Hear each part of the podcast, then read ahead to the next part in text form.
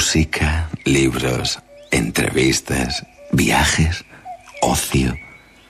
Déjame que te cuente. En Onda Cero con Eduardo Yáñez.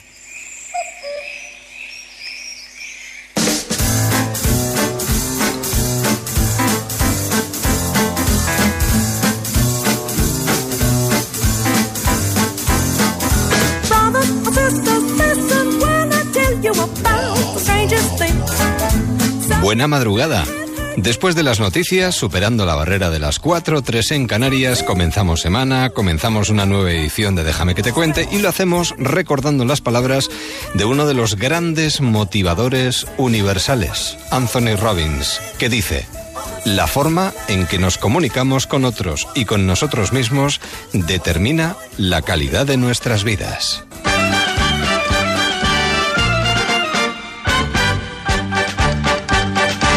Y nosotros tenemos mucho que contar hasta las cinco y media, cuatro y media en Canarias. Además, muy bien acompañados, porque vamos a estar. eh, no, me han hecho caso, les he dicho que pasaran. pasar, pasar y sentaros. Eh, eh, tenemos a la chica del tiempo, Marta Azas. Tenemos a un presidente de un canal de televisión, Carlos Sobera. Pasar, pasar y sentaros. Venga, buenas noches a los tres, pasar. Y también a Javier Veiga, director de. Bueno, director, intenta ser director de cine, no te ríes, ¿eh? Eh, bueno, nombres propios. Ana, por ejemplo, ¿qué nos puede decir? Pues Ana a muchos les dirá algo especial, porque ¿quién no tiene una Ana en su vida? Pero hay Anas y Anas. Queremos contar muchas cosas. Ellos han hecho un esfuerzo porque hoy han acabado precisamente eh, las sesiones de teatro aquí en el Teatro Victoria Eugenia en San Sebastián y han dicho, nos vamos a dar una vuelta, aunque sea de madrugada, por déjame que te cuente. Así que, ¿nos metemos en el mundo del teatro? Who appreciates the beauty that nature initiates. It's sweet to hear. Secuencia 1, plano 1, toma 1. Cinco y acción. Javier Veiga, Marta Azas, Carlos Sobera en el Teatro Victoria Eugenia del 3 al 6, insinuando que esto de el mundo de el teatro, el mundo de la actuación no es tan glamuroso como parece, ¿no? Sí, es un poco contar también nuestras miserias, ¿no? Las miserias humanas de cómo te dejas llevar por tus intereses y por tus sueños y a veces estás dispuesto a arrasar con lo que hay al lado. Entonces, a mí me parece que aparte de, de todo esto que contamos, que está ambientado en nuestra profesión, no es precisamente una obra endogámica, sino cualquiera que sea la profesión a la que te dediques, te vas a sentir identificado con, con la mezquindad, ¿no? De estos personajes. Esto le puede pasar a cualquiera. Sí. En el momento que menos se lo espera. Sí, o sea, a, cualquiera, sobre todo en, en cuando eso, cuando, cuando la ambición se mezcla con, con las, los sentimientos y tal, y ahí empieza, pues todo el mundo tira por donde puede y, que cada uno coge la calle que puede y, y, y- y como decía Marta, arrasa con lo que sea por delante, ¿no? Aquí todos escondéis algo, además, ¿no? Es una obra en la que hay mucho escondido. Bueno, mi personaje yo creo que es de los que menos se esconden. ¿eh? Quiero decir que es un personaje bastante claro. Pero si es el que más se esconde, si es el que tiene engañado a todo el mundo y el... eh, Uy, uy, uy, uy, No, uy. para nada, para nada. Todo el mundo, todo el mundo eh, me hace el retrato robot en el minuto 5. El típico cabronazo, eh, jefe de una empresa que utiliza todos los recursos a su poder para conseguir lo que quiere, entre ello, entre esas cosas, el amor de la chica del tiempo de su canal, a la que si es necesario hacer una película se la hace y si hay que hacerle un castillo se la hace. Oye, ¿qué tendrá la, la chica del tiempo? ¿Se dedica a una Siempre obra de en, to- en teatro? todos los canales además, ¿eh? La le chica del tiempo tiene algo. Se le dedica, no me mires así, Javier, que te estoy viendo. Se le dedica una canción. Es que no vas por buen camino. Ya, bueno, es que las chicas del tiempo es lo que más se ve, además, en televisión, y no precisamente por estar pendientes del tiempo. Pero ha sonado un poco a canción de los 70. ¿Qué tendrá la chica del tiempo? ¿no? ¿Qué Sí. tendrá la chica del Sí, tiempo? también es verdad, es cierto, es un poco, un poco sesentero, sí, ¿Qué sí. Pues sí. algo tiene que ¿Qué tener. Porque el tiempo es algo que todo el mundo ve asomando la cabeza Siempre, por la ventana. siempre, pero porque lo presenta ¿por la. Bueno, no, hace tiene bueno? su éxito también, Brasero. verdad. Sí, también lo tiene, sí, sí. Eh, Pero no es lo mismo, ¿eh? Ahí no le pienso hacer una película, ya te lo digo. Está un poco predestinado, Brasero. a- Insinuarte a él tampoco. Eh, tampoco, tampoco, no voy a ser que me diga que sí. Perdona, No, decía que Brasero estaba como, como con su nombre predestinado para ser el nombre del tiempo, ¿no? También es Brasero. Y, y tanto, aunque muchas veces nos dé la brasa con que hace mal tiempo, pero bueno, es lo de menos. Eh, Nos va a llamar por teléfono y lo sí, sabes. no, no, no, no, bueno, El teléfono de aludidos de... Sí, sí. de eh, estamos en la misma casa, o sea que no nos vamos a... Hola, eh, soy Roberto. Max intentará salvar su película, Marisol tratará de salvar su sueño, eh, Antonia intentará salvar su trabajo, la mujer de Adolfo Pilar procurará salvar su matrimonio, Adolfo su trasero, aquí todo el mundo intenta salvar algo. Sí, sí, sí. Pero de no. todas las cosas habrás visto que lo que más valor tiene es el trasero. el resto son cosas pasajeras. Pero el trasero va contigo toda tu vida. Pues yo imagino que el- si tuvierais un medidor de sonrisas, saldríais al escenario después de haberlo utilizado el día anterior, pues no sé, corriendo, ¿no? Con una sensación muy, muy gratificante. Lo digo porque eh, tengo entendido que el nivel de sonrisas es impresionante. De risas, de carcajadas, Sí, que no por son eso. sonrisas, Bueno, que a mí bueno. me dan rabia las comedias de sonrisa. Vale, no, vale, no, vale, no, vale. no. Muy bien, muy Aquí bien. hay sonoridad y se oye. Y la verdad es que es un gustazo cuando estás en- encima del escenario y ya te empieza a llegar el feedback de las primeras carcajadas, es muy divertido. Además, justo ayer vinieron a verlo unas amigas que son de aquí y, y nos comentaban de qué bueno que no hay valle en la función, ¿no? Que cuando Qué ya bien. están cansadas de reír viendo otro gag y que está todo el rato arriba y la verdad que, que es un gustazo. Esas obras de teatro de las que sale uno con ganas de irse a tomar algo y de continuar la fiesta. No de irse a la cama, ni mucho menos, todo lo De- contrario. De, de hecho, yo creo que la asociación de hosteleros de, de- de- debería darnos algo, lo menos invitarnos luego a cenar, porque hacemos que la gente. De hecho, ayer nos Sí, pasó, sí, fue sí. muy gracioso, porque salimos del, del teatro, entramos en tres sitios a tomar algo y en los tres vino gente, oye, enhorabuena, la mesa al lado habían estado en los tres que entramos. Dice, pero coño, o sea, ha venido todo el mundo de bares después de vernos, o sea que fomentamos la hostelería. Bueno, y, y las invitaciones también, porque os invitarán a tomar algo, ya eh, aprovechando Este que... es otro tema. ¿eh? Este es otro digo, no, no, tema. claro. Veo que en Euskadi estamos agarrados. nos insinúan, ni nos invitan, nada. Pero estamos agarrados a la barra para que no nos quiten el sitio, porque Sí. está la cosa complicada. Y agarrados al bolsillo también. También. sí. Hoy está complicadísimo encontrar Sí, un trozo sí. de barra, ¿eh? Mucho. Es increíble. ¿Qué está pasando? Pues no sé, pero es el tema. ¿Qué estamos haciendo con el turismo y hacia dónde nos va a llevar todo esto? No, yo ayer no vi ni un solo turista, ¿eh? Bueno, sí, vi, vi unos japoneses y unos chinos, pero casi todo eran gente de la tierra. Ahí, pim pam, pim pam, comiendo Sí, como sí. bestias. No, que- Euskalturistas, eran euskalturistas. No, pero preocupa, ¿eh? el tema preocupa y mucho. ¿El del turismo? Sí. Esto es cuestión de que a todo el mundo le llegue parte del beneficio. O sea, si, Ya, también. si a todo el mundo gan- ganas algo con eso, ya te digo que no habría problema. Lo que pasa es que si solo ganan algunos, es el problema. En cuanto todo el mundo gane, ya verás que se acaba el problema rápido. Pues vosotros fomentáis el turismo. Yo soy de yo soy de Baracaldo, ¿sabes? Entonces, a Baracaldo no va ni Dios.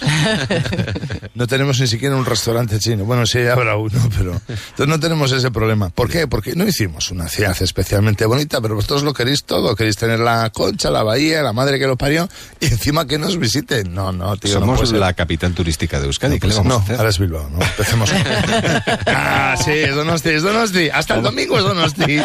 Pero, a ver, Carlos, estamos vendiendo entradas en Donosti, haz el favor. Es verdad, hasta el domingo es Donosti. Por cierto, habéis estado en Madrid, muy bien. Ahora estáis en Donosti, estamos en cadena a nivel nacional. En Sí. Déjame que te cuente. ¿A dónde vais después? Contarnos un poquito, por favor. Pues después justamente vamos a Bilbao, precisamente. semana, semana grande. Semana grande también. A la capital de turismo de Ah, eso turística es. de Además, toda la semanita vamos, del 18 hasta el 24, que Muy es el jueves día grande de la semana. Muy bien, muy bien. Después vamos a Palencia, Palencia con P. Sí. Y Linares. Linares. Valladolid. Valladolid, Madrid, Santander, Medina del Campo, sí. Campo, eh, Castilla-La Mancha tenemos también ahora Sí, temas que. Y, y volveremos a entrar en Madrid a partir de la mitad de noviembre. Y 16 ya- de noviembre, Sí. el jueves, es- estamos otra vez en el haremos Teatro Reina Victoria. unos cuatro meses en el Reino de Victoria de Madrid. No me quiero olvidar, porque si no se van a enfadar conmigo. Además, eh, a Marta le tengo mucho cariño. Están Marta Berenguer y Ana Rayo con vosotros. Sí. ¿no? Es que hay que acordarse de todo el mundo. Sí, sí, además son, son aquí cinco puntas en la Claro, función. claro, todo claro. el mundo imprescindible, sí, sí. sí, sí. De Sí, hecho, más. cinco y acción. Efectivamente, Claro. cinco, Fal- faltaban dos porque palabras. tenemos tres. No, no, es- es- cinco, cinco de acción es una cosa que se dice en, el- en los rodajes para, Sí. para indicar el los cinco segundos que se deben contar antes de, de empezar a grabar. Pero aparte en esta función, pues somos, cinco actores, cinco, cinco personajes, hay cinco puertas dentro del escenario que son las que se abren y cierran todo el tiempo. Mm. O sea, el cinco forma parte de la, de la función, pero no se rima en ningún momento. Él eh, se lo protege además. Intenta salvarse precisamente esa parte del cuerpo. Eh, efectivamente, eh, Claro, efectivamente. eh, al hilo de... bien, eh, una última cosa. Muy bien traído. podría- podríamos charlar largo y tendido. Estás atento, ¿eh? estáis, Eso me gusta. Estáis que no paráis. Eh, Marta, Velvet, Gran Hotel, El Hormiguero... eh, eh, ¿Estás ahora con la obra de teatro centrada única y exclusivamente? No, estoy rodando Es- Velvet Colección. Hemos continuado con la con, con esta serie y ahora ya será para Movistar Plus. Y encima, genial, porque me he quedado ahí de jefa del cotarro, me he quedado con las galerías que las hemos abierto en Barcelona. Así que nada, veranito trabajando, pero muy a gusto. Contenta. Sí, muy contenta, la verdad menuda, que sí. menuda racha llevas. Y Carlos, ya no digo nada, 50 por 15, quiero ser millonario, First Day. Eso- eso fue hace años, ya. Ya, pero bueno, pues, es que no paras, has, has cogido carrerilla, Claro. taca, taca, taca, taca, taca. Claro, y y, dentro de 30 años, cuando tenga pues algo Sí. así como 70, ahí está Bábil ahí, ¿eh? Ya verás tú, ya ¿Cómo verás lo tú. haces? Pues, eh, pues haciéndolo, si esto es muy fácil. La, la televisión es fácil porque con los presentadores. Bueno, con Fresh Days no tanto, digo, pero es más fácil que los actores, meten muchas horas ellos. Nosotros no, nosotros llegamos a un plató, metemos ocho horas y en ocho horas hemos hecho ocho semanas de programación. Salvo con el programa de las citas, que ese sí, eh, son tantas citas que hay que estar todo el día. Pero sigue siendo un régimen de vida muy cómodo si lo comparamos con el de los actores. ¿Te sientes un poco celestino? Soy celestino, pero además en la vida real. La gente me aborda por la calle y me saca de los taxis y me cuenta sus problemas y yo se los resuelvo. Ahora hablamos. Les doy consejos de separación. Con Carlos Sobera. Sí, voy a, es lo que me queda. Voy a hacer esto por la noche. a las- ¿Os acordáis de Elena Francis? Sí, hombre. Pues voy a hacer lo mismo. Eh, Raro ha escrito un libro ahora mismo hace precioso sobre Sí. la historia de una carta que habla precisamente sobre lo que había detrás de ese programa de Elena Francis. Ay, qué bueno. Sí, ¿Qué había detrás? Que siempre lo he querido saber. Pues había un equipo de mujeres trabajando y escribiendo Sí. como negras tranquilamente todos los días para elaborar las cartas y elaborando eh, las bueno. respuestas a las preguntas de todo Sí, el sí, mundo. sí, sí. Pero, Y un equipo de censura también que decía lo que había que contar y lo que no había que contar. Claro, en otros tiempos, sí, sí. Esto es así. La afortunadamente la radio ha cambiado mucho. la gente siempre necesita a alguien al otro lado que le atienda, Siempre, que le resuelva problemas. ¿No, ¿No te has planteado hacer un programa de radio? Eh, no me contrata ni Dios, no sé No. por qué será. Habla, habla- Porque quieren verte. Habla con la dirección de Onda Cero. Es Bueno, el problema hombre, que no, veríamos los el gesto. ¿sabes? No, no. Y Solo tu- nos y tu gesto- dando imagen. Y tu gesto. ¿Qué gesto? Que la gente quiere ver tu gesto de tu movimiento. Ah, claro, sí, de- el de... mm, y el Claro. de... mm.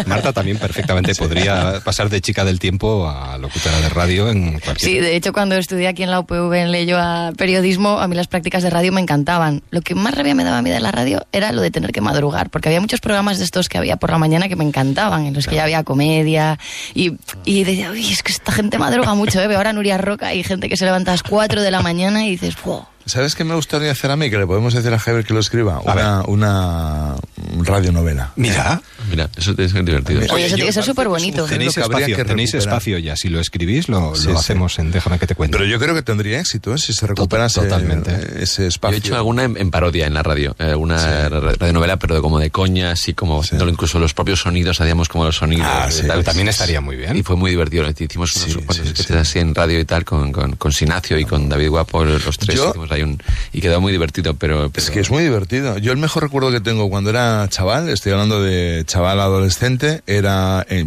lamento comentar la competencia, No, era no, en no, Radio no, Nacional, pero Sí. Los hijos del Capitán Gran, Sí, en, en, sí, en serial radiofónico a las 12 de la noche hasta la una. Oye, entusiasmado. Yo es que salía de las fiestas con los amigos para ir a casa a poner la radio a escuchar Los hijos del Capitán Gran, capítulo 37. Silencio, silencio en casa, además. Ostras, era, no, yo solo, Sí. solo, completamente solo en la habitación con la radio enchufada. ¿No os ha pasado alguna vez? Bueno, jo, es que de verdad estoy tan a gusto que podríamos estar largo y tendido. Eh, Sí. Eso de, de tener el coche, no bajarte del coche porque estás escuchando algo Sí. y quedarte escuchando la radio hasta que acaba lo que estás. Sí, la, claro. la- la radio te. Y por eso vas al revés, estar eh, escuchando algo y no querer bajar al coche. Eh, También, pero eso es. no, sí es verdad que, que eh, cuando algo te, que te engancha, claro, Claro. dices que da, da- da otra vuelta, ¿no? Da otra Sí, vuelta sí, con el sí. coche para no, Sí, sí. para no terminar de escuchar. Yo a veces cuando, muy pocas, porque siempre es su madre quien lo hace, yo, pero cuando llevo algunas veces a la pequeña cole y voy escuchando la radio y de repente llego, eh, aparco justo enfrente de la puerta y papá abre la puerta. No, ahora no podemos abrir porque si se abre la puerta se apaga la radio, ¿sabes? Hay que esperar, pero es que papá, papá, papá, va a venir la profesora. Es igual. es- Hasta que esto no acabe, tú Esto no no sales del no sale coche. ni Dios del coche. todos Marta presos. iba a decir algo. No, bueno, iba a comentar cuando me has visto ahí la cara, ¿no? No, que mi madre siempre cuenta que ella que oía esto en la radio de pequeña, dice que el fantasma de la ópera siempre le dio mucho miedo y luego cuando se leyó el libro no le dio tanto miedo ni cuando ha visto el musical ni la película ni nada, pero lo de la voz esa de queda alguien en los camerinos, que era en el serial radiofónico, dice que tenía pesadillas con esa... A mí, esa a mí me marcó mucho la guerra del fin del mundo Sí. de Orson Welles. Sí, estabas vivo cuando lo... Bueno, pero se, se reprodujo posteriormente. es de esas cosas que te hacen temblar. Sí, sí. Oye, fue un fenómeno. ¿eh? Totalmente. Aquello. Quiero decir que la gente salía a la calle pensando que había una invasión real. Por cierto- No, la radio despierta la imaginación mucho más que los medios ah, que son puramente visuales. Y la verdad es que cuando tú recreas las historias en tu interior, son mucho más efectivas y te hacen más feliz. ¿eh? Recordamos que estáis eh, por los teatros de España, ahora estáis en el Teatro Sí. Victoria Eugenia y continuáis gira y animar a la gente a que se pase porque se lo va a pasar estupendamente. Mm, sí, Y sí, sí. bueno, de alguna manera también se va a dar cuenta de que esto del glamour en el mundo del escenario, pues tiene sus pros y sus contras, su aquel. Pero como decía antes Marta, ¿eh? sobre todo es un... Es una obra que versa un poquito sobre las cualidades, los valores y las mezquindades humanas. Todo el mundo se puede sentir reflejado, pero lo importante es que nos reímos mucho haciendo la función eh, de esas mezquindades y de Nosotros esos no se ríe el público, sobre todo. Y el público, a veces también, y el público se lo pasa a teta, pero desde el principio hasta el final. Funciona además rapidísima donde las haya, porque dura hora y cuarenta. Pero la velocidad es impresionante ¿eh? Eh, y llama mucho la atención al público. Lo rápido que va la función, lo rápido que hablamos todos y se nos entiende, y los tremendos cambios de vestuario que hay que pueden ser mm, 50 o 60. Pues la gente lo flipa porque es como en una película, porque Sí. ¿cuántas escenas puede haber? 20 Sí, como 20, 20. aproximadamente. Entonces va a la velocidad de la luz y llevamos a la gente en volandas. No permitimos que nadie se aburra. Y hay un seguro de risa además. Eh, y esto hay que comentarlo que dice que la gente que no se ríe en los cinco primeros minutos Se le devuelve puede el dinero. acudir a taquilla y se le devuelve el dinero. No vale ver la función y después decir no me he reído, no. Claro. Eso- Si te eso- tienes que salir en los cinco primeros minutos y decir esto me parece una castaña, te devolvemos el dinero. Eso tiene doble sentido. Porque el que vaya no sale. Bueno, oye, le damos opción hasta los 15 Claro. incluso. Tenían hasta 15 minutos. Ya hemos No, que no sale, 15. que no sale. Porque se ríen, o sea, que no nos Claro. Por eso, no, no, pero que me parece muy bien. es una forma de llevar al público al, al teatro que me parece muy bien. Bueno, y porque tenemos atrancadas las puertas. Sí, eh, me dicen que está el taxista pegando golpes en la puerta de abajo Pues para que que, siga pegando, es muy caro.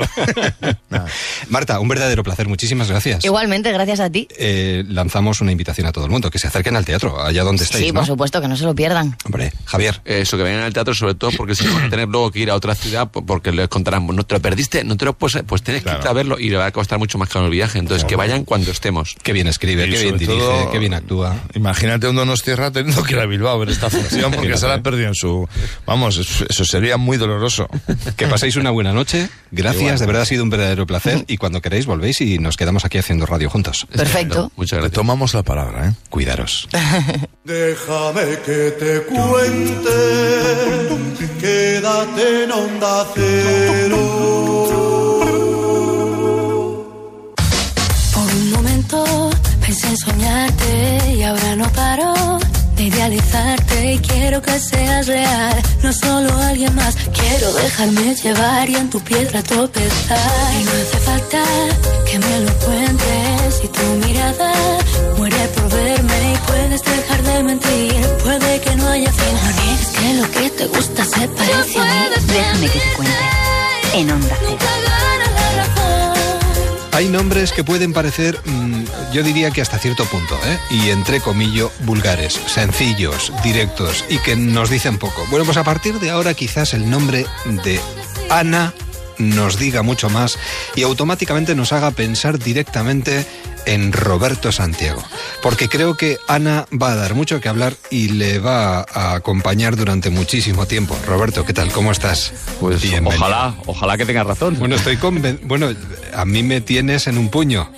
Ah, sí, estás en. Bueno, en- bueno, bueno. Lo que pasa es que últimamente he de reconocer que últimamente me llegan eh, libros eh, muy interesantes y tengo que eh, empezar a multiplicarme. Ya llevo dobles, triples lecturas, pero la verdad es que, bueno, y luego, ¿cómo se nota que trabajas muy bien los guiones, los diálogos, mm, rapidez, fluidez, capítulos cortos? Para no soltar al lector desde el primer momento. Y eso que es un libro largo, pero, pero largo con una velocidad endiablada, Roberto. Bueno, pues eh, te, te agradezco de verdad el piropo. eh, Bueno, yo, eh, yo, No vamos, pretendo, ¿eh? Te- No, no, o es, sea, es la sensación que yo tengo teniendo este libro entre las manos. hasta ahora es verdad que las devoluciones que estoy teniendo de los lectores son maravillosas, son buenísimas, superan todas mis mejores expectativas. Pero vamos, con respecto a lo que tú dices, es verdad que, claro, o sea, tu, tu objetivo número uno como escritor, ¿cuál es? Que, que- que cuando un lector coja la novela quiera pasar a la página siguiente. Eso eh, eh, eh, les- lo tenemos en común todos los escritores del mundo, ¿no? Y en este caso, más, si es un thriller, investigación, etcétera, pues mantener en alto la intriga, mantener, eh, ¿no? Esa necesidad de saber qué va a ocurrir a continuación, pues yo creo que sí, que tiñe toda la novela. ¿Era, ¿Era una apuesta segura desde el principio? ¿Confiabas en ella? Pues mira... mm, ¿Jugabas a caballo ganador? Eh, este, Yo- no- no sé, eh, eh, era una mano de ases directa. ¿no? ¿qui- qui- ¿Quién lo sabe eso? Te prometo que quién lo sabe, ojalá... Pero tenías ojalá. esa sensación, ¿no? ¿O Yo- no? A ver, es una novela, de verdad, te lo digo con el corazón en la mano, una novela muy, muy personal, muy personal. Eh, llevo muchos años eh, trabajando esta historia, conviviendo... 20, cerca de 20 años. Sí, sí. Ana, el personaje Ana nació mucho antes que Ana la novela, Sí. en realidad. Y, y me ha acompañado durante todos estos años, durante los que he ido tomando notas, imaginando qué cosas le podía haber ocurrido.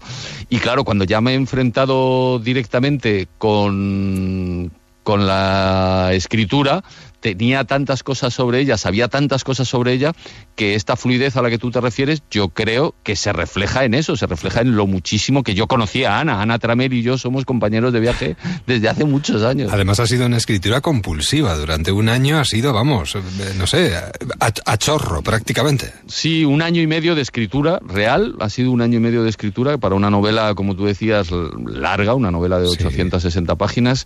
Eh, bueno, pues es, eh, ha sido una escritura muy desde las tripas, muy compulsiva, muy de jornadas maratonianas de escribir y luego a veces necesitaba también eh, salir. Hay una parte de investigación judicial esencial en la novela. He convivido en la, en la audiencia provincial con abogados, con jueces. La verdad es que la gente, bueno, me han tratado muy bien, me han acogido muy bien. De todas formas, leyendo un poco lo que ha arrastrado consigo esta novela, la verdad es que eh, da para otra novela el proceso de investigación, la elaboración de este trabajo. Lo digo porque para conocer de primera mano el escenario de la historia, bueno, has llegado a hacer una apuesta muy importante. Sí, eh, la novela habla, en realidad, el, el- el paisaje que tiñe toda la historia es el mundo del juego. Por es eso. El, es el mundo del juego y el mundo del juego como no se había contado nunca. Lo digo, de, vamos, con, con- con toda la humildad del mundo, Y- pero y, tú además, cuatro años de inversión en este mundo. sí, así es, eh, querido Eduardo, así es. Eh, yo creo que uno, bueno, las experiencias personales también pueden ser experiencias vicarias, pero uno habla en realidad en, en sus historias, en sus novelas, de las cosas que conoce. Claro. Yo empecé a acercarme a este mundo para documentarme y, y- y luego pues la inmersión ha sido tan grande que yo evidentemente también he estado jugando y apostando. La novela habla del mundo de los casinos, de las apuestas, de las partidas ilegales, que hay muchísimas partidas. Cuando hablamos de partidas clandestinas parece que nos suena algo como un poco peliculero, pero Sí, no, sí, sí. no, no, no, existen, están ahí eh, todos los días en este país, bueno, no solo en este país, Bueno. yo, yo, yo he jugado en, en media Europa, te lo digo, yo he viajado por media Europa jugando en partidas clandestinas y apostando y jugando y he visto cosas que, bueno, que me han puesto los pelos de punta. ¿Y eras consciente, Roberto, del riesgo? Lo, lo digo porque esto engancha, es decir, Sí, el riesgo hombre. que uno puede correr a la hora de, bueno, convertirse en un ludópata. Eh, Evidentemente, claro que sí. Es, eh, yo creo que uno también pierde, pierde, tú dices, eras consciente, pierde la conciencia de, de, claro. de- de dónde se está metiendo, ¿no? O sea, de hecho, por eso se produce el enganche. La novela habla de las adicciones, no solo al juego, también habla del alcohol, Sí, habla de los medicamentos, sí. etcétera, pero uno pierde completamente la noción de, la realidad y, y- y desde luego que no, que no llegó un momento que no era consciente, por supuesto que no, vamos, lo reconozco.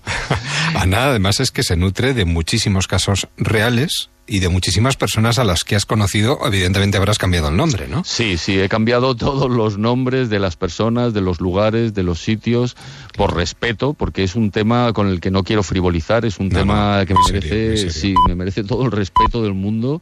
Como te digo, lo conozco. Bueno, es que en España hay cerca de un millón de ludópatas, que se Sí. dice pronto, ¿eh? Es, increíble que no se hable más de esto, porque eh, eh, mm, es un problema real que mm, va en aumento. Es un Y, al que le falta regulación, además. Ahí están el, eh, bueno, el tema de los anuncios de apuestas deportivas, por ejemplo, ¿no? Que nos bombardean permanentemente. permanentemente. O sea, ¿cómo puede ser que esté prohibida la, Claro. la, la publicidad de alcohol a ciertas horas, la publicidad de tabaco, etcétera, y que sin embargo hay una permisividad absoluta con la, publicidad de- del juego, ¿no? Es algo que a mí me parece inconcebible y que solo responde evidentemente a intereses económicos, Claro. lógicamente, ¿no? Bueno, en este caso hablamos de la, de la historia de Anna Trammell, eh, año y medio de, de su vida. Una de éxito de 43 años que con el paso del tiempo acaba ahogando sus penas en alcohol. eh, bueno, la verdad es que parece mentira que pueda desempeñar lo que se le viene encima, ¿no? Como fruto de la acusación de asesinato de su hermano. Pero a partir de ahí todo va a una velocidad endiablada, lo dicho, eh, y sabías muy bien a dónde querías llegar, a qué velocidad querías viajar, además. Bueno, no te creas, esto, ¿Ah, no? no? te creas, no, no, esto es curioso, Eduardo. Eh, la escritura que antes decíamos ha sido muy compulsiva. Sí. Bueno, uno de mis maestros, que tuve la suerte de que fuera mi profesor, Juan José Millás, escritor al que admiro y respeto muchísimo, Sí. siempre decía, hay dos tipos de escritores, los que ni mejores ni peores, pero dos tipos, los que escriben con mapa, que antes de escribir la novela saben perfectamente todo lo que va a ocurrir, y los que escriben con brújula, que saben si van hacia el norte o hacia el sur, pero no saben lo que va a Y tú ocurrir. eres más de brújula que Yo de soy mapa. de brújula total, te lo digo, te lo confirmo. Yo sabía qué le pasaba a Ana, sabía sus demonios interiores, sabía que todo arranca con este asesinato que no es lo que parece en la novela, Sí. pero no sabía exactamente lo que le iba a ocurrir. Entonces esto me hacía querer seguir escribiendo para descubrirlo. Es como ir picando en una mina que vas buscando el, el mineral. Pues yo igual, yo quería saber qué le iba a ocurrir cada día. Me levantaba con una Es que- compulsión. es que no me extraña, porque, claro, la misma compulsión que siente ella hacia el alcohol, hacia los tranquilizantes, hacia el sexo. Efe- Efectivamente. eh, Claro, es que. no es Entonces, esto- claro, yo pienso eh, eh, que si yo tenía esa necesidad de saber qué le iba a ocurrir a Ana en la siguiente página, en el siguiente capítulo, pues luego quizá el lector, cuando coja la novela, también tendrá esa necesidad. Bueno, y además, ¿cómo arrancas, eh? Con una tirada inicial de 30.000 ejemplares, eh, que pocas veces se vende un libro como este en diferentes países del mundo antes de salir en España. Y tú lo has conseguido. Bueno, yo para mí todo esto que mencionas es, o sea, muy gratificante, es eh, una sorpresa total, o sea, te aseguro Eduardo que no Es una no- confianza no- plena en ti. no contaba con ello porque, porque evidentemente eso significa que hay mucha gente que, que está creyendo en la novela, que le está interesando, que quieren apostar por ella. Y bueno, pues eso, claro, te anima, te da confianza y, y- y, bueno, mm, eh, mil gracias, porque es que de, de editoriales importantísimas de, de un montón de sitios ya se ha firmado Claro. contrato para que salga la novela sin esperar a ver cómo funcionaba en España, que es el primer país en el que Pero ha salido. diría más, Roberto. Es decir, hay oferta en firme de A3 Media para su adaptación al cine o a la televisión. Yo sobre esto prefiero no hablar mucho, Vale. Eduardo, porque Vale, esto eh, el otro día... Estás en eh, tu casa, ya sabes. Sí, lo sé, lo sé. El otro día eh, lo dijo en la rueda de prensa de Madrid, lo dijo Belén López, Sí. directora editorial del Grupo Planeta, y... Y, Y te temblaron las piernas. y me Yo- yo temblaron las entiendo, piernas, me temblaron las piernas, porque, porque yo, bueno, pues me hace una ilusión tremenda, lógicamente. Además, claro. la dirigirás tú. Es que no puede ser de otra manera. Después del Yo- penalti más largo del mundo, venga, vamos a. Cambio de registro muy grande, ¿eh? Pasamos Sí, de la sé. comedia a la, a la novela negra. en Lo este sé, caso, lo sé. Pero bueno, eh, yo creo Sí. que el que es capaz de hacer buena comedia puede hacer una fantástica y maravillosa historia negra como esta, ¿eh? No, yo, a ver, yo siempre cuando me preguntan... Además, nadie mejor que tú. No, yo, yo la voy a acompañar a Ana. Yo Hombre, la voy a acompañar hombre, a Ana al vamos. fin del mundo, si hace falta, querido Eduardo. No me extraña, no me extraña. Bueno, aquí hablas de muchísimas cosas, pero sobre todo es una historia de, de perdedores, ¿no? Eh, El enfrentarse a una gran corporación de la industria del juego hace que, bueno, sea capaz de salir de- del fango para mm, resurgir como el ave fénix de sus cenizas. Eh, es una historia también de, de eso, ¿no? De resurgimiento. A- absolutamente. Es una historia, yo decía que es una historia historia de David contra Goliat, Sí, de un grupo sí, de sí. perdedores que se enfrentan contra una gran corporación eh, con recursos ilimitados, con los mejores despachos de abogados de Europa, y es una lucha tan desigual, tan asimétrica, que yo creo que cualquiera se siente identificado. Todos nos encantan, a mí el primero, vamos, como lector, como espectador, las historias de, de- de esto, de, del David contra Goliat, y, y te- y- y tomas partido y te identificas rápidamente, ¿no? Y luego nos encantan además estas crónicas judiciales, a mí me encantan. Bueno, yo, yo soy voraz lector, lo reconozco, de, de- de- de las historias judiciales. Me encanta Michael Connelly, me encanta John Sí, Grisham, sí, sí, sí. me encanta y creo que eso se nota a la hora de escribir esta historia, claro. Bueno, pues desde aquí eh, yo creo que es la apuesta para este 2017 de Planeta y yo estoy convencido, y no me extraña que Planeta tire la casa por la ventana, apuesta segura, estoy convencido. Eh, eh, carta ganadora. Roberto Santiago con Ana. Ana que se va a quedar en nuestra mente y que vamos a perseguirla y vamos a querer verla en la gran pantalla en poco tiempo. Y aparecerá. Ana Tramel. Eh, Roberto, ha sido un verdadero placer, de verdad. Muchísimas gracias. Muchísimas gracias a ti, Eduardo. Muchísimas gracias. Enhorabuena y no me canso de agradecerte lo mucho que hemos disfrutado con tus trabajos hasta ahora, con el penalti, con futbolísimos, con bueno, y, y ahora llega tu primer trabajo además para adultos. Sí. Y te auguro un largo, muy largo y fructífero recorrido, seguro, saldrá bien. Pues ojalá que sí, ojalá que tengas mucha razón, Eduardo. De verdad, muchas gracias. Un abrazo y buen día, hasta pronto. Buen día. Déjame que te cuente. Teatro.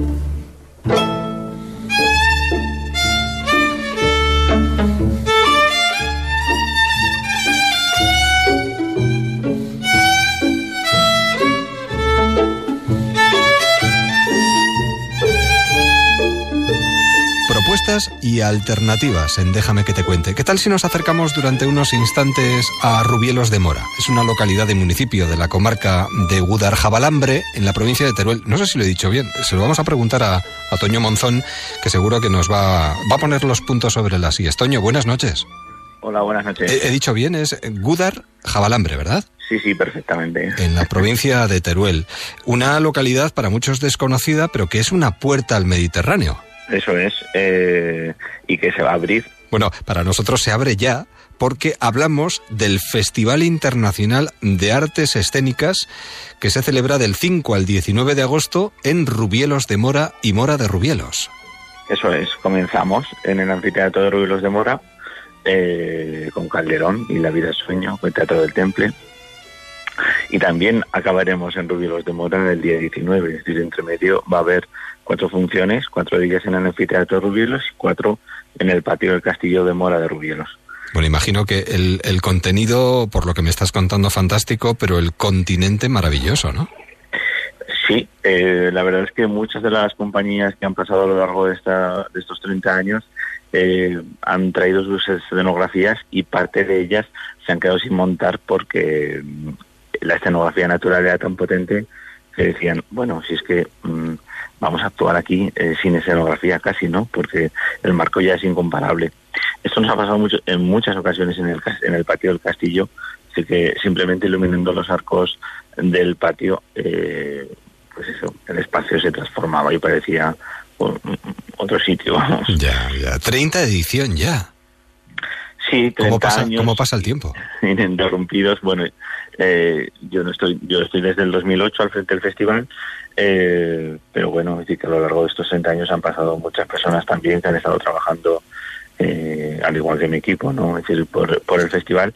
Es verdad que es un esfuerzo muy grande de los dos ayuntamientos de dos pueblos tan pequeñitos como Rubilos de Mora y Mora de Rubilos, que es la capital de la comarca, que es un poco más grande, eso sí, pero que mantener este festival con muy pocas ayudas, porque bueno, esto se parece un tópico, pero estamos en Teruel y, y al final el día a día es que Teruel casi no existe, ¿no? Para muchas instituciones, aunque sí que luego es verdad que nuestro plato fuerte es el público, es el, son los turistas que año tras año eh, pues vienen a estos dos municipios durante el mes de agosto y que en muchas ocasiones llenan las funciones. Claro, no me extraña. Y más con las funciones que hay este año, porque empezamos con la vida es sueño, pero nos vamos a la vida es 24. Bueno, pe- perdón, Ana Maliki, Ana- bueno, es que hay mucho. Eh, ¿Qué, qué sería lo más destacable de, de esta 30 edición?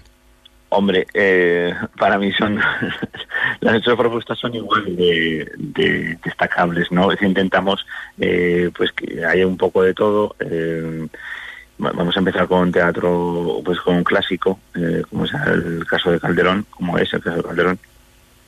Pero también vamos a tener muchas propuestas de nuevos creadores, eh, nuevas dramaturgias, eh, nuevas versiones, como sea el caso de Silvia Marzo, que estrenará, casi estrenará, porque está este fin de semana también estrenándolo en otro festival, eh, esa 24 horas en la vida de una mujer.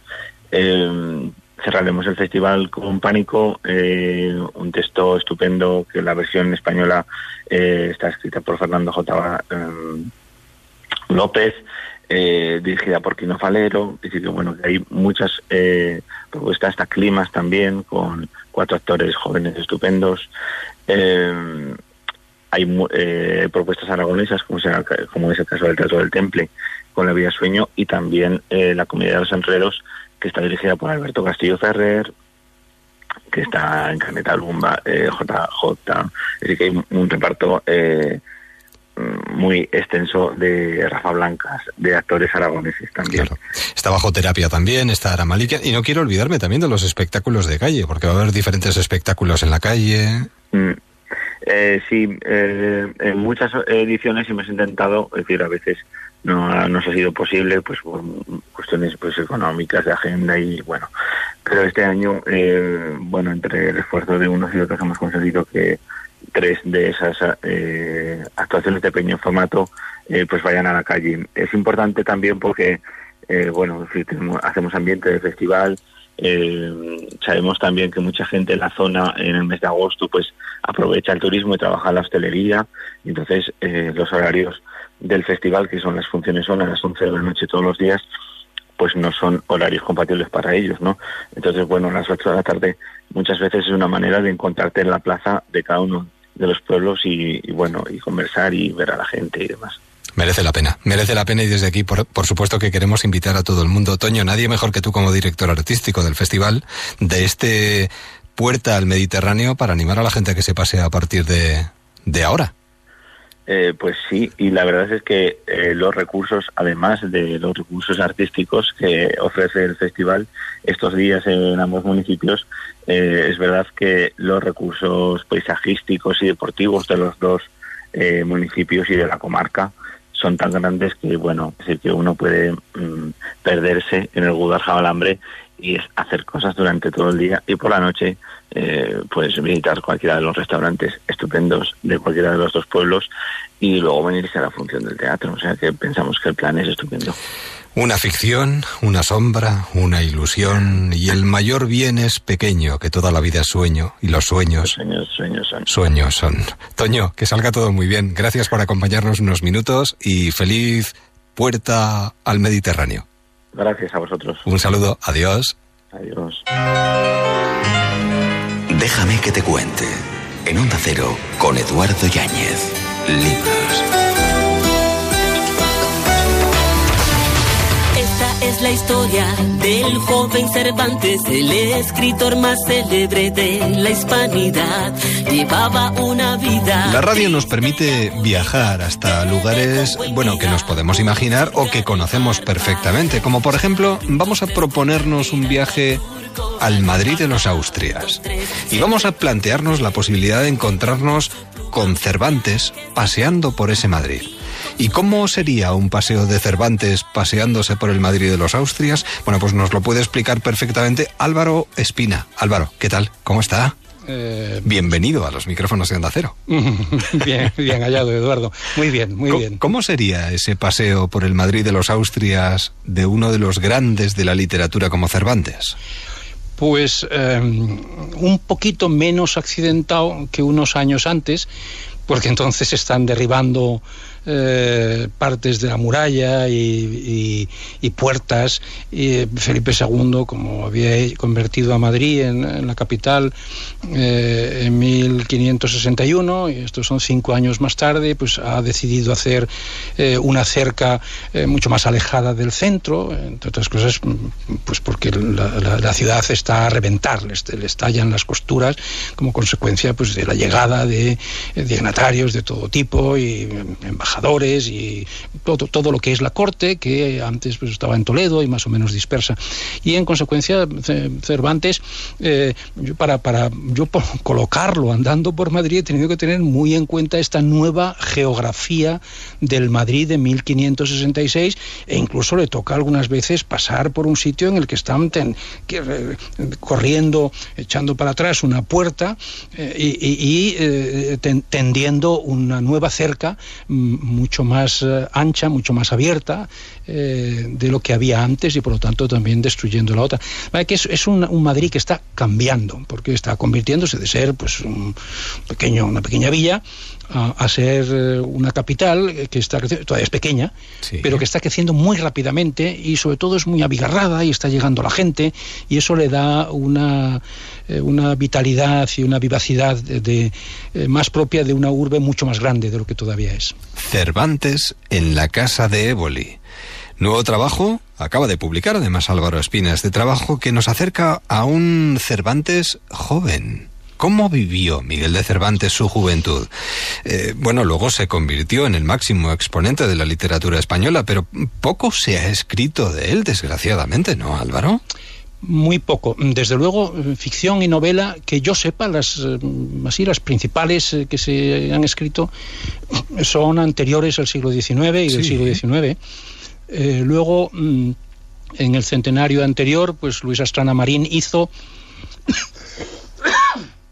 en, ocho volúmenes, una, una especie de, biografía ilustrada. Eh, el ingenioso Hidalgo, Miguel de Cervantes, eh, ya digo, muy voluminosa, en el cual de lo poco que se sabía, porque toda su vida pues estaba aprendida entonces, entonces todavía más que ahora y ahora todavía bastante, eh, de eso poco que se sabía, pues lo ilustraba con pues elementos, descripciones de lo que ocurría a su alrededor, eh, hipótesis, eh, eh, suposiciones de lo que pudo ocurrir, que después algunas de ellas se han mostrado absolutamente imposibles, y, pero, pero se ha escrito poco, entre otras cosas, porque Cervantes ha sufrido un bueno ha sufrido o ha experimentado eh, una, una, una, forma de aproximación a lo largo de la historia, pues muy contradictoria durante buena parte de la historia desde entonces, eh, pues lo que estaba vigente en España era una cultura bastante recalcitrante al proceso de modernización cultural. Eh, y entonces Cervantes, no hay que olvidar, era un erasmista, un hombre crítico, además va a estar su patrón, va a ser el príncipe de Éboli, que es el que encabeza en ese momento un poco la oposición a las políticas duras que ha adoptado Felipe II, apoyadas en Alba, aparece ahí ya un poco el alineamiento doble de los halcones eh, en lo que se llamó pues el grupo de los albistas eh, y de los palomas, de la gente más reflexiva, más tolerante en torno a, a Éboli y también en torno a la hermana del rey, a Juana de de Austria, la princesa de Portugal, que, está además en el grupo y que visita la casa, eh, y que además eh, eh, Cervantes, en mi novela, se convertirá en su narrador predilecto. Y para ella, y para la reina, y para don Carlos, y para los propios Éboli, es, es, para quienes Cervantes eh, escribe los primeros cuentos que más tarde eh, insertará en la Galatea, pero que ya sabemos que lo estaba escribiendo antes de irse a Italia. Claro, bueno, en este caso nosotros estamos más acostumbrados a seguirle a Álvaro Espina a través de sus ensayos o sus artículos. En este caso se lanza por primera vez al mundo de la novela, si no me equivoco. Así es. Y todo como fruto además de un trabajo de hace pues aproximadamente 45 años en el que eh, se versaba su tesis doctoral, si no me equivoco, ¿no, Álvaro? Sí, sí, y mi maestro don José Antonio Baraval, tuvo el extraordinario acierto cuando le propuse eh, escribir una tesis sobre Miguel de Cervantes y la mentalidad española en el Renacimiento tardío, eh, de decirme, ni hablar, esa tesis no puede hacerla, eh, elija usted otra tesis y eso guárdeselo usted como idea y formato para una obra de madurez en la que yo le aconsejo que no haga un intento de ensayo académico, sino de ficción, de novela, eh, porque es muy difícil eh, hurgar eh, mucho más en, en, el estudio académico de la obra de Cervantes. Él estaba, había escrito muchísimo eh, y estaba escribiendo, estaba entonces terminando Utopía y Contrautopía en el Quijote. Sí. Eh, no va a sacar usted grandes cosas, porque además buena parte de las cosas que realmente Cervantes suponemos que pensaba, pues no puede decirlas, porque, porque son absolutamente heterodoxas y se lo llevarían a la Inquisición. Por lo tanto, digamos, hay que hurgarlas en, en un segundo, un, ter, un tercer estrato interpretando y analizando, y eso le van a decir los académicos que se lo ha inventado usted. De manera, en cambio, si lo hace usted como novela, pues... Eh, Ahí cuadra todo. ¿no? Claro, cuando venga un académico y dice, se lo ha inventado, digo, sí, es que, es que justamente una novela hay que inventárselo, ¿sabe usted? Claro, claro, y aquí encajan todas las piezas perfectamente, ¿no? Claro, es eso que, es, ese es el, el, ejercicio. Que es lo que uno pretendía y sobre todo demuestra cómo aquella sociedad, bueno, como, como muchas sociedades, afortunado o desgraciadamente, van aprendiendo a medida que van sufriendo derrotas y fracasos. Sí, yo, yo creo que eso, eso es quizá lo, lo que uno, sobre todo ya cuando es va acercándose, yo no diría que soy una persona madura todavía, eh, aunque muchos lo dirán, eh, pero, pero cuando uno se va acercando a la madurez, probablemente esa es la experiencia más importante. Uno aprende fundamentalmente de sus tropiezos, de sus caídas, de sus errores. Eh, de los éxitos se aprende poco, porque además uno se deja llevar en volandas y España, desgraciadamente, desde casi pues, de esa época, eh, pues tropiezos ha tenido unos cuantos. Y por claro. lo tanto, pues yo creo que sí, que vamos aprendiendo, pero nos ha costado mucho. ¿Y eh, con qué se queda de este periplo a través de la juventud de Miguel de Cervantes? Con B, por cierto, porque es así como firmaba. Así es, eh, y los maquetistas lo han extraído de su firma y lo han puesto ahí, queda además guapísimo como, sí, como sí, objeto, sí. porque queda casi como una escultura, lo han puesto un poquito en relieve y tal, lo han hecho estupendo. Muy bonito. Eh, ¿Con qué se queda? Álvaro, con, antes de terminar. ¿Con qué me quedo de Cervantes? De, de ese Cervantes? joven Miguel de Cervantes que luego se convierte en un exponente de la literatura española. Pues con su ingenuo, eh, con su, con su ingenio y al mismo tiempo con su ingenuidad. Eh, esto es con esa forma eh, fresca, natural, eh, de explicar las cosas, de pensarlas sin dejarse llevar por, los, por las ideas retorcidas y al mismo tiempo por lo ingenioso, por lo creativo. Es algo que en mi novela siempre le recuerda al príncipe de Éboli y le dice cuando él, pues modestamente dice, no, no, si eso es lo que, lo que acabáis de decir, le dice al príncipe, dice, no, no, eso lo dices tú. Y dice, bueno, pero estaba implícito en lo que decía. Dice, bueno, pues de esas cosas implícitas es, es de las que quiero que me escribas mucho. Claro, pues hay tiempo. Ingenio. Sí, sí, mucho, mucho ingenio. De hecho, por eso se ha convertido en lo que es actualmente. Eh, una buena recomendación es este trabajo de Álvaro Espina, Cervantes en la Casa de Boli, que nos puede permitir enlazar también con los clásicos. Nunca hay que olvidarlos. Y también son muy apropiados para estos días de calor y, y este verano. Álvaro, ha sido un verdadero placer, de verdad. Muchísimas gracias. Y el, que, eh, el placer ha sido para mí. Que verdad. en este caso se convierte en la primera recomendación de Álvaro Espina en el mundo de la novela, pero vendrán muchas más detrás de esta. Pues sí, porque lo he dejado Claro. en el 69, pues hasta que desaparezca 40 años después, pues sí, sí, vendrán más. O sea que ya está en ello entonces. ¿Seguiremos hablando de Cervantes? Sí, Yo creo que sí. Perfecto. Aunque como dicen los entrenadores, lo importante ahora es el próximo partido. Por supuesto. Pues este partido lo vamos a jugar y ahí nos vamos a dejar la piel. En el campo. Álvaro, un verdadero placer. Muchísimas gracias y feliz verano. a vosotros. Hasta la próxima. Muchísimas gracias. Adiós. Fray Luis de León, en la prisión. Aquí la envidia y mentira me tuvieron encerrado. Dichoso el humilde estado del sabio que se retira de aqueste mundo malvado. Y con pobre mesa y casa en el campo deleitoso, con solo Dios se acompasa. Y a solas su vida pasa, ni envidiado ni envidioso. La vida pasa, pasan los minutos y así nos vamos acercando poquito a poco a las noticias de las 5, 4 en Canarias. Hola, Hola somos, somos Chambao. Yo soy la Mari y os mandamos un besito muy fuerte a los oyentes de... Déjame que te cuente. What's the key part? Muy buenas... eh, ¿Cómo le echaba de menos? Muy buenas noches, don Mario Simancas, nuestro trotacómico. ¿Ya has vuelto de Cantabria? Eh, buenas madrugadas, Edu. Buenas madrugadas. Sí, estoy en mi casita al fresco, que ya sabes que vivo en el norte, porque vaya calor que deben estar pasando en el resto de provincias. Sí. No me dan envidia. Bueno, supongo que al contrario. Eh, bueno, tampoco seas malvado, ¿eh? En algunas provincias lo están pasando bastante mal. Aparte del calor, incendios, falta de agua, no están siendo muy bien recibidos estos eventos este verano, ¿eh? Los calores en este verano, sí, sí. Sí, sí. Oye, ahí te doy la razón, ¿eh? Aunque tal y como vino el calor, igual se va a toda velocidad, ¿eh? Creo que todavía no se va a ir, ¿eh? Y menos a mucha velocidad. Mira, si tienen mucho calor y no pueden dormir, que hagan como una anciana belga que tuvo una brillante idea. A ver, ilumínanos con esa brillante idea. Mira, una mujer de 79 años ha sido multada con 4.000 euros y Toma. tres meses de retirada de carné por conducir en Bélgica a 238 kilómetros por hora. ¿Por qué? ¿Por qué? Pues porque la pobre señora no podía dormir. La anciana de 79 años decidió salir a dar una vuelta en su coche, un Porsche Boxster GTS, Joder. para acabar con su problema de insomnio, llegando a conducir a casi 240 kilómetros por hora. La infracción fue cometida en la localidad de Namur, en Bélgica, y el resultado fue una multa de 4.000 euros y la retirada del carnet durante tres meses. Durante el juicio por la infracción, la anciana reconoció que era ella quien conducía el Porsche y explicó, según sus palabras, que no podía dormir esa noche y decidió salir a dar un paseo para despejar la cabeza.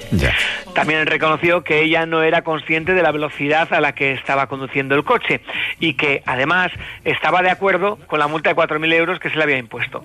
Claro que si puede tener ese cochazo se puede permitir abonar la SUS o dicha cantidad respecto al montante establecido por la policía belga en lo que se refiere a las infracciones de tráfico por exceso de velocidad que superen los 200 ¿Qué te- kilómetros por hora. ¿Pero qué te ha pasado en esta última frase? Has corrido igual que la señora. Tengo incontinencia verbal a ciertas horas de la madrugada. Ah, Pero es que el caso es que esta mujer no es el único extravagante en cuestión de locos al volante. ¿eh? ¿No? Eh, no, en mayo de este año un joven fue detenido en Barcelona por conducir a más de 200 kilómetros por hora en una vía interurbana de Barcelona. Un vídeo que él mismo colgó en su cuenta de Instagram. Encima. Sí, permitió a los agentes llegar hasta él. O sea, anda en coche a 200 y, y- y se graban y, lo cuelgan. Bueno, da igual. El detenido publicó el vídeo con una duración de 43 segundos a finales de abril. En la grabación puede verse cómo se graba conduciendo a más de 200 kilómetros por hora mientras sujeta con la otra mano el volante, poniendo en grave peligro la seguridad del, del vehículo y del resto de personas, claro. Claro, hombre, igual no da, pero bueno, hay que tener mucho cuidado en la carretera, ¿eh? Y no hacer el loco de esta manera, es que... No sé por qué hay gente que se empeña en jugarse la Sí. vida y la de los demás. Dos mujeres, mira, te cuento, te cuento, mira, A te ver, cuento. a ver, que dos, te veo, te mujeres veo. encu- dos mujeres se encuentran por la calle. eh, ¿Qué te pasa? ¿Que estás tan seria? Pues que he mandado a mi marido a por patatas para hacer la comida y le ha atropellado un coche. Ha muerto. Vaya, es horrible. ¿Y qué vas a hacer ahora? Pues no sé, igual macarrones. Vale, me callo. Buenas noches, don Mario, nuestro trotacómico particular en Déjame que te cuente. Hasta mañana, ¿eh? Buenas madrugadas, Edu. Me quedo dándole vueltas al chiste. Sí, des- descansa cuando puedas. Vale. Voy, voy- voy a desayunar dentro de un rato macarrones. Hasta mañana y no salgas a conducir a estas horas, por favor. Hasta mañana.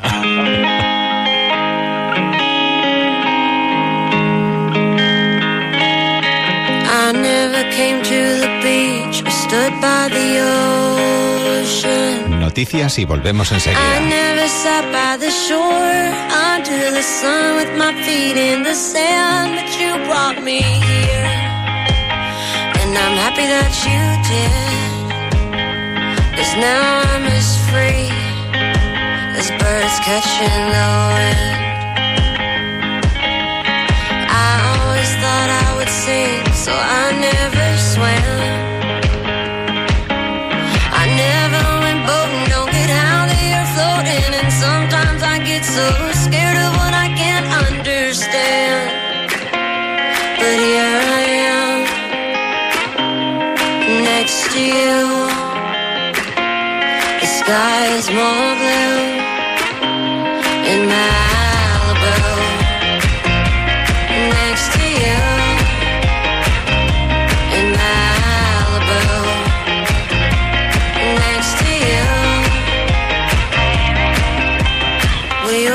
Sun go down as we're walking. I'd spend the rest of my life just standing here talking. You explain the current as I just smile. Hoping that you'll stay the same and nothing will change and it'll be us just for a while. Do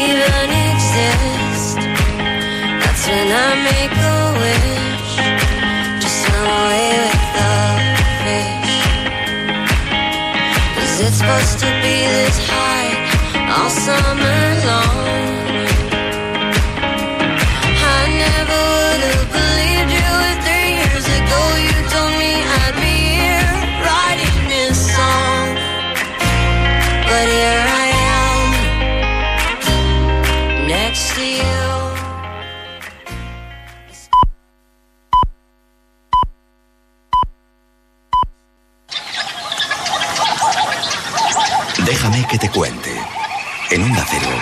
Eduardo Yáñez. Viajes. Es mucho más difícil juzgarse a sí mismo que juzgar a los demás. Si logras juzgarte bien a ti mismo, eres un verdadero sabio. El Principito. Et passant, passant, je passe mon temps à les regarder penser. Leurs pas pressés dans leur corps les ailes. L'air passé se dévoile dans les pas. Después de las noticias, continuamos viaje hasta las cinco y media, cuatro y media en Canarias. ¿Nos acompañas? me fait l'effet répugnant que faire semblant. C'est dans l'air du temps. Viajeros en Onda Cero. La dernière restera. Durante los próximos minutos vamos a sobrevolar, gracias a la literatura, por el mundo de, bueno, yo diría que de la creación, por el mundo de la aviación, por, por el mundo además de un clásico como para muchos lo, lo es ya El Principito de Antoine de Saint-Exupéry, que de alguna manera mm, se muestra ante nosotros a cielo abierto gracias a Antonio Iturbe. Antonio, ¿qué tal? ¿Cómo estás? Muy bien. Bienvenido a los micrófonos de Onda Cero y enhorabuena por este premio y sobre todo por un trabajo que de alguna manera nos hace, yo creo que recuperar la pasión por la lectura. Bueno, eso se intenta, ¿no? Al final, eh, tú cuando escribes lo haces con, con el ánimo de, de contagiar tu, tu, propia pasión, ¿no? De, de, de, compartir aquello que te fascina, ¿no? Y bueno, pues ha sido ese el objeto del libro y es lo que uno quisiera conseguir siempre. Tengo entendido que tú tienes vértigo a las alturas. Un poquito. Mucho, mucho. Yo me subo a pintar en mi casa en una escalera y me tengo que agarrar a la pared. Uf, un vértigo horrible. ¿Y cómo, cómo superaste el, el, trance de subirte en uno de los aviones que tú reflejas en esta aventura que queremos recomendar hoy? Bueno, pues en primer lugar porque, mm, claro, cuando yo andaba escribiendo el libro pensaba, esta gente tan valiente, se subían a estos aviones de papel arriba, abajo, con tormentas, cruzaban los Pirineos, los Andes, y yo no voy a ser capaz de subirme a un avión. Y la verdad es que, bueno, pues ellos mismos me, han hecho más valiente de, lo que soy, ¿no? Realmente, bueno, me, armé de, un valor que no tengo y decidí, bueno, yo me tengo que subir a un biplano de, época a ver qué sucede, cómo vibra, qué, qué, qué, qué pasa ahí, ¿no? Entonces, bueno, pues anduve eh, indagando hasta que, bueno, conseguí dar con una fundación que mantienen aviones eh, de los años 1930 y subirme a un biplano y experimentar eh, esas sensaciones. ¿Y uno entiende cuando se sube a un biplano de este tipo lo que sentían ellos en aquellos momentos, queriendo volar y volar y volar? Bueno, lo merodeas, ¿no? Crees que te puedes aproximar, claro, realmente la, la intensidad con que ellos vivían eh, su oficio y, bueno, y, los riesgos que afrontaban, claro, pues, pues eh, en fin, pretender que uno lo, lo, lo iguala en, en, en, un pequeño paseo aéreo, pues, pues, pues no, pero sí que un poco mm, te aproximas, ¿no? Un poco te, te asomas, ¿no? Abres como una ventana a ese mundo suyo y lo que comentabas antes del vértigo, eh, no sentí ningún vértigo, ¿no? Ya me, me lo advirtió el propio propio piloto uh, me dijo, no, no, si yo también tengo mucho vértigo, pero no te preocupes porque cuando dejas de tener, digamos, la conexión con el suelo directa, cuando levantas el pie del suelo, desaparece el vértigo. Y fue tal cual así, en ese avión cabinado, donde te está dando el aire encima, donde no, no hay nada que te, que te separe, digamos, del, del vacío, no sentí ningún vértigo. La verdad es que fue un vuelo maravilloso. Bueno, eh, vuelo maravilloso es el que tú nos planteas, y además con tres pilotos eh, fantásticos. A uno le conocemos un poquito más, eh, pero yo creo que descubrimos descubrimos a un Nesuperi diferente en este trabajo, pero a quienes no conocíamos, o al menos yo no conocía, era a Mermoz y a Guillumet, no sé si lo digo bien o no, pero son los otros dos pilotos, porque al final son tres aventureros de la época los que, eh, bueno, se conocen y, y nos cuentan sus aventuras en este trabajo, en, a cielo abierto. Pues sí, los otros dos también son pilotos, coinciden en esa línea del correo aéreo que, se arma, que va de Toulouse hasta Senegal en primer lugar y después eh, con la ampliación que hacen en Sudamérica, donde llevan el correo aéreo pues entre Brasil, eh, Buenos Aires y Santiago de Chile y posiblemente a la, a la Patagonia, ¿no?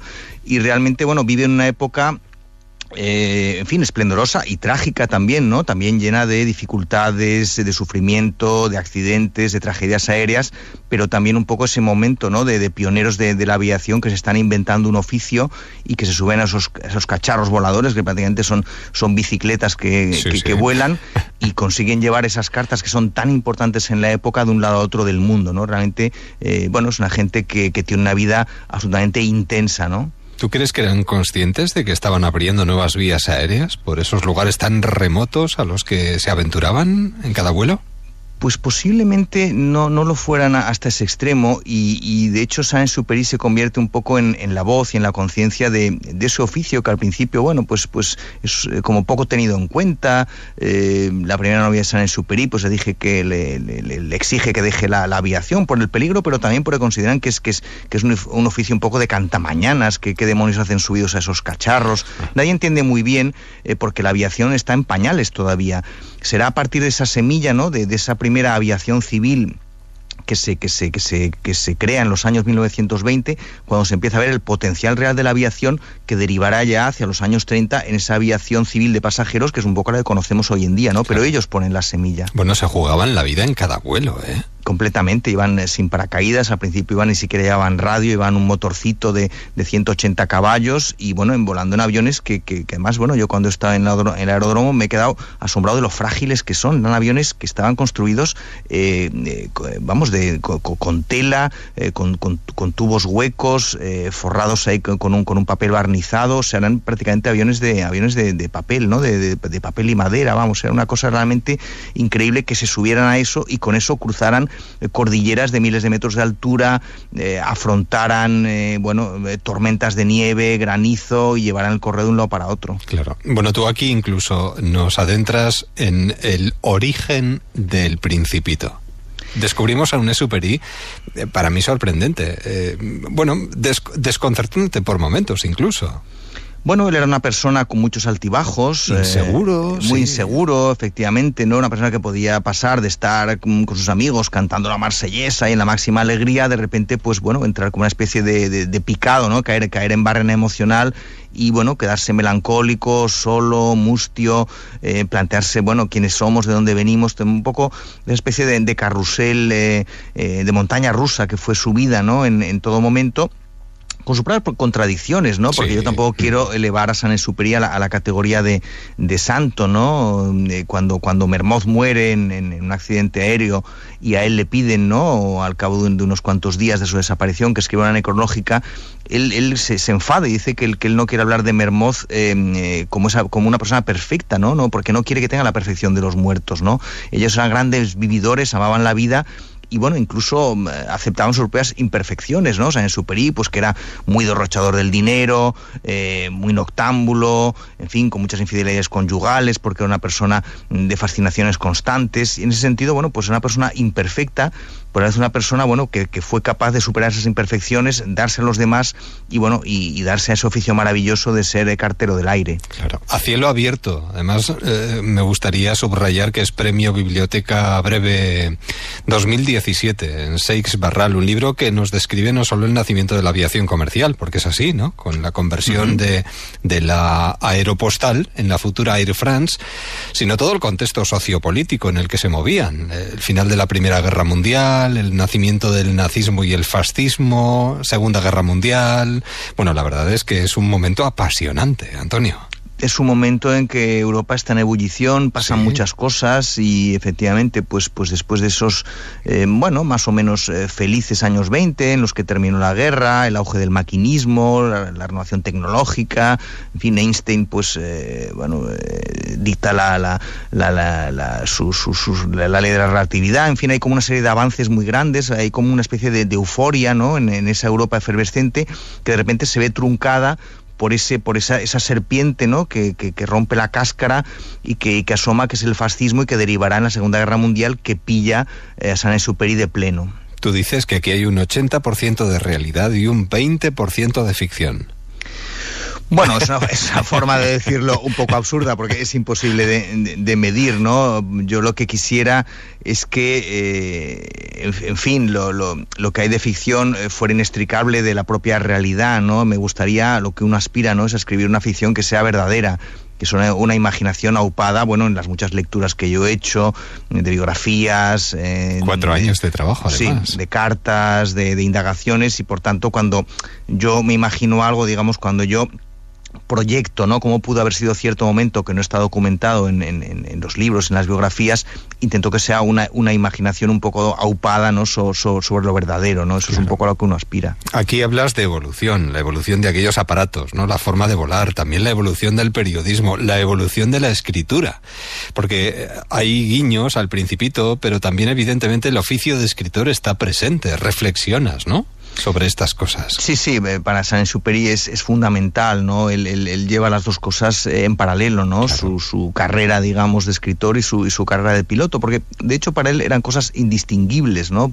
Él siempre decía una cosa que a mí me gusta mucho, decía que escribir es una consecuencia, él no se planteaba poder escribir, en fin, sentándose, digamos, en, en un gabinete estupendo, cerrado, comodísimo, él primero tenía que, que vivir, ¿no? Tenía que, que masticar la vida para luego poder, poder contarla y pasarla a palabras. Por tanto, la evolución de, de- de su vida de piloto es la evolución también de sus libros, porque todos ellos van reflejando diferentes etapas, ¿no? Desde Correo Sur, que es ese momento, en fin, de sus enamoramientos, eh, ese piloto más, más joven, más, más aguerrido, ¿no? Como, como, como más soñador. Y luego vamos viendo, pues, diferentes novelas el vuelo nocturno, donde hay la experimentación de los primeros vuelos de noche, Tierra de Hombres con las aventuras, hasta llegar a Piloto de Guerra, que ya es un libro eh, más filosófico, incluso más amargo, un libro escrito durante la Segunda Guerra Mundial, que es un momento para él un poco de, de- de una gran decepción, ¿no? Por, por- por lo que para él tiene la, la guerra como de, de gran fracaso de la humanidad. La escritura perfecta no es cuando has puesto todo lo que podías poner, sino cuando has quitado todo lo que podías quitar. ¿Esto quién lo decía? Eh, Eso lo decía el propio Saint-Exupéry. Él, él era, un, era un maniático de, de- de- de romper papeles, ¿no? De hecho, escribía muchísimo, pero, pero, pero rompía también prácticamente casi todo, hasta el punto de que eh, lo cierto es que algunas de sus novelas quedan hasta un poco... Desilvanadas, eh, ¿no? sí, Sí. tienes un poco esa sensación, ¿no? Están llenas de, de chispazos fulgurantes, pero, pero la, la- la conexión te das cuenta que, que ha cortado tanto. Él tiene una frase que decía, eh, decía, yo no sé escribir, yo solo sé corregir, ¿no? Realmente él era en eso muy obsesivo, ¿no? Y, pero bueno, también eh, hay el valor un poco de, de- su obra, ¿no? Que, que- está llena, pues, pues, pues de pequeños eh, tesoros, ¿no? De, de imágenes muy poderosas, ¿no? De, frases que, que te dejan absolutamente pegado al libro. Pues en este caso aquí no hay que quitar absolutamente nada, todo lo contrario. Sentimos los golpes de viento a medida que esos aviones van surcando a cielo abierto pues esos espacios, porque además viajamos muchísimo por diferentes lugares del mundo. La verdad es que da gusto volar de esta manera a través del mundo de la literatura y Antonio Iturbe, vamos, pilota este aeroplano de qué manera. Nuestra recomendación de hoy, eh, Premio Biblioteca Breve 2017, Antonio Iturbe, a cielo abierto. Ha sido un verdadero placer planear sobre este trabajo y que, bueno, que se acerque la gente. Lo va a disfrutar muchísimo. Antonio. Pues eh, ojalá y, en fin, eh, buen vuelo a todos. y buen aterrizaje. Un abrazo y hasta la próxima. Gracias. Adiós.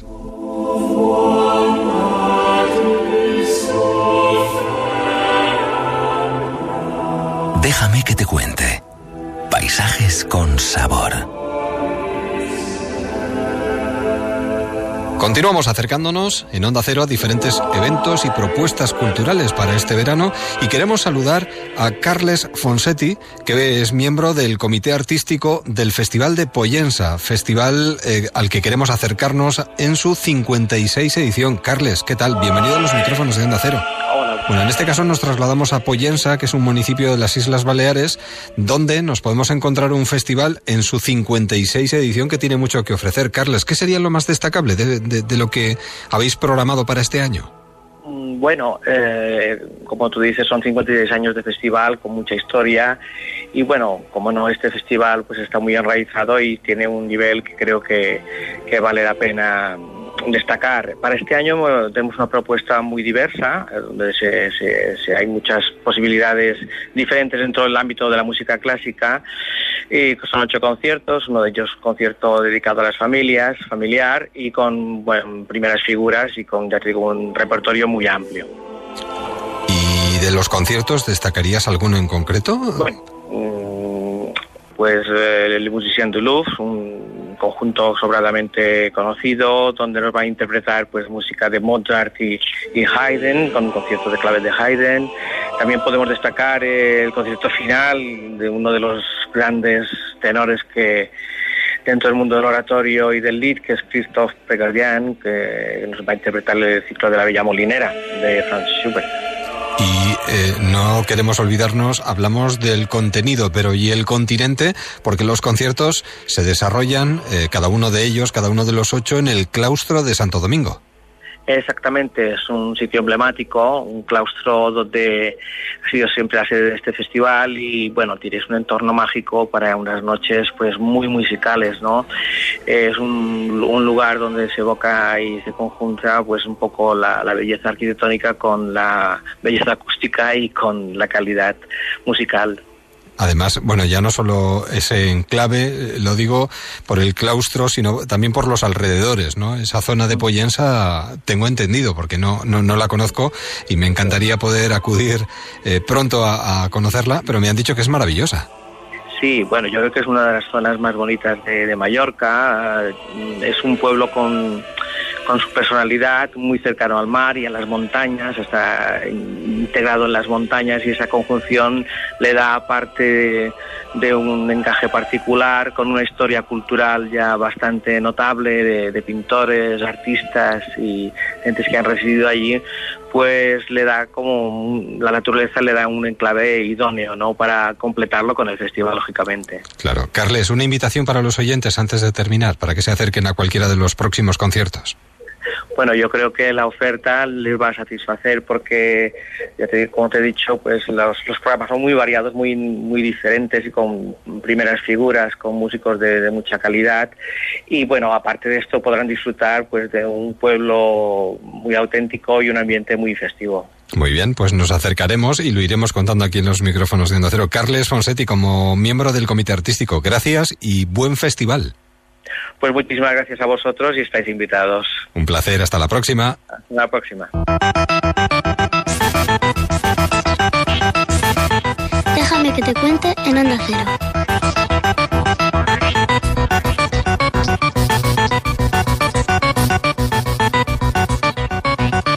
Adentramos en el mundo de las pantallas, nuestras pantallas que pueden ser eh, amigables a poco que tengamos en cuenta los consejos que nos van llegando noche a noche de pantallas amigas. Jorge Flores, ¿qué tal? ¿Cómo estás? Buenas noches. Hola, ¿cómo estáis? Bienvenido. Y esta noche para hablarnos además de algo de lo que se viene hablando mucho, pero no sé si entendemos muy bien, los riesgos del sexting y esas imágenes íntimas que a veces llegan a donde no queremos.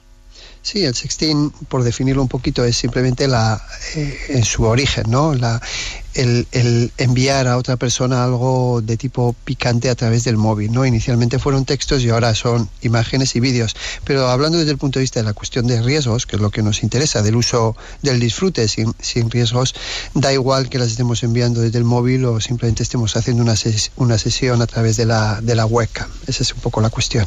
Muy bien, ¿y qué consejos podemos dar a las personas que pueden estar pensando en hacerse una foto y enviársela a alguien, pues porque quieren, no sé, hacerle un guiño? Sí, hay, yo creo que lo primero que hay que situar es que el sexting es bueno una forma de, de expresión, de expresión sexual o, o de una forma de relacionarse absolutamente, si es consentida por ambas partes, eh, quien envía y quien recibe, eh, perfecto. No, ahí no entro obviamente en, en cuestiones que tu- pudieran tener que ver con, con menores de edad y lo que pueda significar eso respecto de la pornografía infantil. Pero en principio es una opción que nos da la tecnología. ¿Qué ocurre? que, que hay que analizar hasta qué punto nos compensa o no. Obviamente, eh, quien quien de alguna forma ve, se ve afectado por una imagen de estas, es decir, por, por, unas consecuencias de su mal uso por parte de otras personas. Es, por ejemplo, si tú has tenido un flirteo con alguien y eso acaba mal, pues se han dado casos y nos llegan donde esa persona eh, te amenaza con que si no sigues con esa relación o haciendo cosas a mayores, pues publique esas fotos. Claro. Obviamente la culpa es de quien amenaza de esa manera, pero, pero digamos que tú tienes la, eh, bueno, el, que tomar una decisión que tiene que ser, en primer lugar, informada sobre cuáles son los riesgos. En segundo lugar, tiene que ser sin presión, la tienes que tomar sin que nadie te empuje a ello. Y en tercer lugar, lo tienes que tomar de forma de, eh, digamos, detenida, pausada, porque es una decisión de riesgo. Como digo, una imagen íntima es delicado, porque te pueden chantajear con ella, te pueden, como se han dado el caso y de esto se han suicidado eh, jóvenes, sobre todo ellas que son más revictimizadas en estos casos, porque han sido objeto de burlas, de acoso, en definitiva de ciberbullying. Bueno, porque se puede además, bueno, ver menoscabada tu, tu intimidad, claro. obviamente, ¿no? Uh -huh. Todo eso ocurre y a veces es porque hay una persona que lo hace al otro lado de mala fe, y ese es el culpable, obviamente, o a veces, y también, por desgracia muy a menudo, por un simple descuido, una equivocación, un móvil que se pierde, un móvil que vamos a reparar, eh, que mandamos la, la imagen eh, inadecuada por error o la persona incorrecta. Bueno, esto ocurre, por lo tanto, es importante que sepamos que una imagen de este tipo nos puede causar problemas, que meditemos bien si deseamos hacerlo, con quién lo hacemos y, tomemos la decisión. Pues en este caso habrá que pensárselo dos veces, eh, porque luego podemos arrepentirnos de haber tomado una decisión equivocada y para no tomar una decisión equivocada, lo mejor es tener en cuenta estas consecuencias. Jorge Flores, como fundador y director de Pantallas Amigas, gracias una noche más por estos consejos y volvemos a charlar, ¿de acuerdo? Chao, gracias. Hasta luego. Voy a ser el último virrey de la India y pienso desempeñar mi papel con gran orgullo. Cine en Onda Cero. Fabián Rodríguez, cuéntanos. Bueno, una producción eh, británica, pero dirigida por una india, de la que luego aclararé un pequeño detalle muy relevante. Eh, nos va a contar la historia de, como dice el título, el último virrey de la India, que fue Lord Mountbatten, y con la ayuda de su mujer, Edwina, eh, que fue comisionado para em, gestionar eh, la independencia de la India, o sea, de todos los, eh, todo el movimiento que había ocurrido, el movimiento independentista de esta colonia suntuosa inglesa, eh, que tenía líderes tan importantes como eh, Nehru, Gandhi y Patel y unos, y unos cuantos más, pues bueno, pues fue el encargado de gestionar de la mejor manera posible, enfrentándose a un problema que le había sobrevenido, que fue el de la necesidad, entre comillas, de la partición de esa gran nación, obligada por un líder líder musulmán, Mohamed Ali Jinnah, que quería tener su país, que ahora todos conocemos con el nombre de Pakistán, ¿no? O sea, bueno, pues esta es la historia muy bien contada, magníficamente ambientada, eh, conocida por, por quienes hayan leído libros sobre el particular, como por ejemplo Esta noche la libertad de Dominique Lapierre y Larry Collins, en la que se basa parte eh, de esta película, se basa eh, en, en, algún contenido de esa, de esa, de ese gran, de esa gran novela reportaje. Una magnífica película, como digo, perfectamente ambientada eh, y su directora, eh, Gurinder Chada, eh, es la descendiente, la nieta de una de las supervivientes pakistaníes mmm, de las matanzas que se organizaron por el hecho de la partición y por los odios enconados que, que habían estado aplacados durante siglos y que de repente por motivos espurios políticos y absolutamente diabólicos no estallaron de golpe provocando las mayores atrocidades que se conocen en, en la historia y en las que intervino muy, muy activamente Mohandas Gandhi. Eh, la película eh, termina con, con, el momento de la independencia de la India. No sigue más allá en la historia, que la historia tiene algunos aledaños eh, muy interesantes, pero no sigue más allá. Una gran película eh, digna de conocerse para conocer esa parte de la historia que empezó en 1947. El último virrey de la India. Se desvanecen y quedan reducidos a cenizas. Cine en Onda Cero. ¿Cuál la deriva?